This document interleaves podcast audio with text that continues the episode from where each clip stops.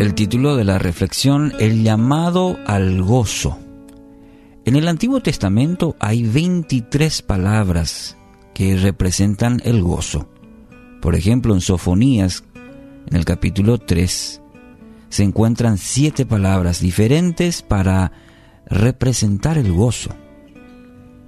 Eh, también en el Antiguo Testamento encontramos o se mencionan instrumentos, como por ejemplo los címbalos, que son especialmente usados para expresar gozo. Se anima a los creyentes a batir las palmas en señal de gozo. Salmo 47.1, por ejemplo. Los salmos hablan de voces de alegría 12 veces y se menciona el canto, siempre en el libro, en el libro de Salmos, 87 veces. Sabemos que cantar es la mayoría, o en, la mayoría de los casos, es una expresión de gozo en la vida del creyente. El canto y el gozo aparecen juntos 13 veces en los salmos. Si miramos el contexto de las celebraciones en el Antiguo Testamento, por ejemplo, en el calendario judío, eran dedicadas generalmente a qué cosa? A expresar gozo. ¿Mm? Las fiestas, siempre tenían eso, ese especial tinte, diría, de expresar gozo. Si miramos en el Nuevo Testamento, el primer anuncio del nacimiento de Cristo hecho por los ángeles, ahí está en Lucas capítulo 2, versículo 10. Pero el ángel les dijo, no temáis porque aquí os doy nuevas de gran gozo, para que, que será de, para, todo el pueblo. En el versículo 20 volvieron los pastores como glorificando, alabando a Dios por todas las cosas que habían oído y visto como se les había dicho. En Mateo capítulo 2, el versículo 20, la respuesta de los sabios al ver al niño, ¿cómo fue? Al ver la estrella, se regocijaron con grande gozo, dice Mateo. Gozo de la salvación tiene un lugar muy importante, trascendental en la Biblia. Por ejemplo, tenemos las tres parábolas de la salvación en Lucas 15. El hallazgo de la oveja perdida, la moneda perdida, el hijo perdido.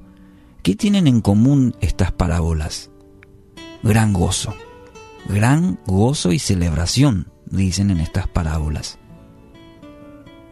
Si avanzamos un poquito más en el Nuevo Testamento, los miembros de la primera iglesia de Jerusalén se reunían en hogares, en las casas, y comían, dice Hechos capítulo 2, con gran gozo y generosidad. Otra vez, gran gozo.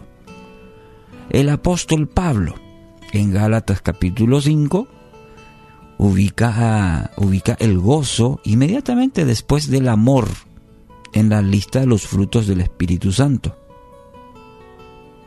También el apóstol Pablo, y escribiendo esta vez desde la prisión, enseñó a la iglesia de Filipos, regocijaos en el Señor siempre. Otra vez digo, regocijaos. Filipenses 4.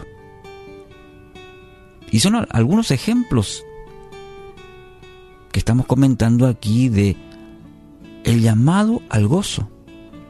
Amigos, la marca distintiva del Hijo de Dios es el gozo, ya que su vida tiene otro valor o un nuevo valor en Cristo. Su confianza, aún en medio de cualquier situación, está en su Creador. Y eso le da plena seguridad, eso le da gozo en su corazón, aún en medio de cualquier circunstancia. En estos ejemplos que compartimos hoy, encontramos en la palabra una y otra vez, en el Antiguo Testamento, en el Nuevo Testamento, que la marca distintiva del creyente, del Hijo de Dios, el regenerado por Cristo, es el gozo. ¿Cómo es su vida? ¿Se refleja eso? Un predicador que trabajaba en las minas había sido un borracho en su vida anterior Y cuando conoció a Cristo su vida fue un acto incesante de gozosa alabanza a Dios. Claro, había experimentado el nuevo nacimiento, entonces sentía que el gozo de la salvación era tan inmenso que necesitaba ser expresado. Y decía, esta nueva persona en Cristo, a veces bailo, decía, David era rey y bailaba, yo soy hijo del rey, tengo el mismo derecho a bailar, decía.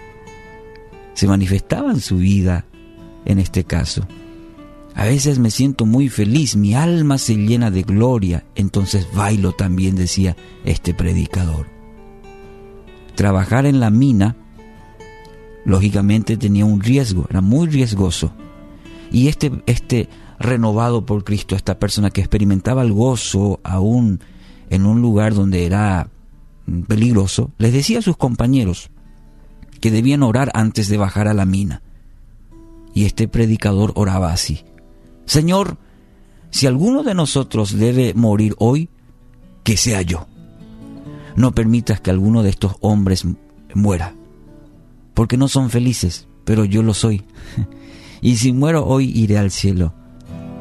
Y al orar, muchos hombres lloraban y entregaban su vida a Cristo, por la convicción y el gozo que vieron en este hombre nuevo en Cristo. Hoy es un día para celebrar, es día de gozo, es día de salvación para nuestra vida.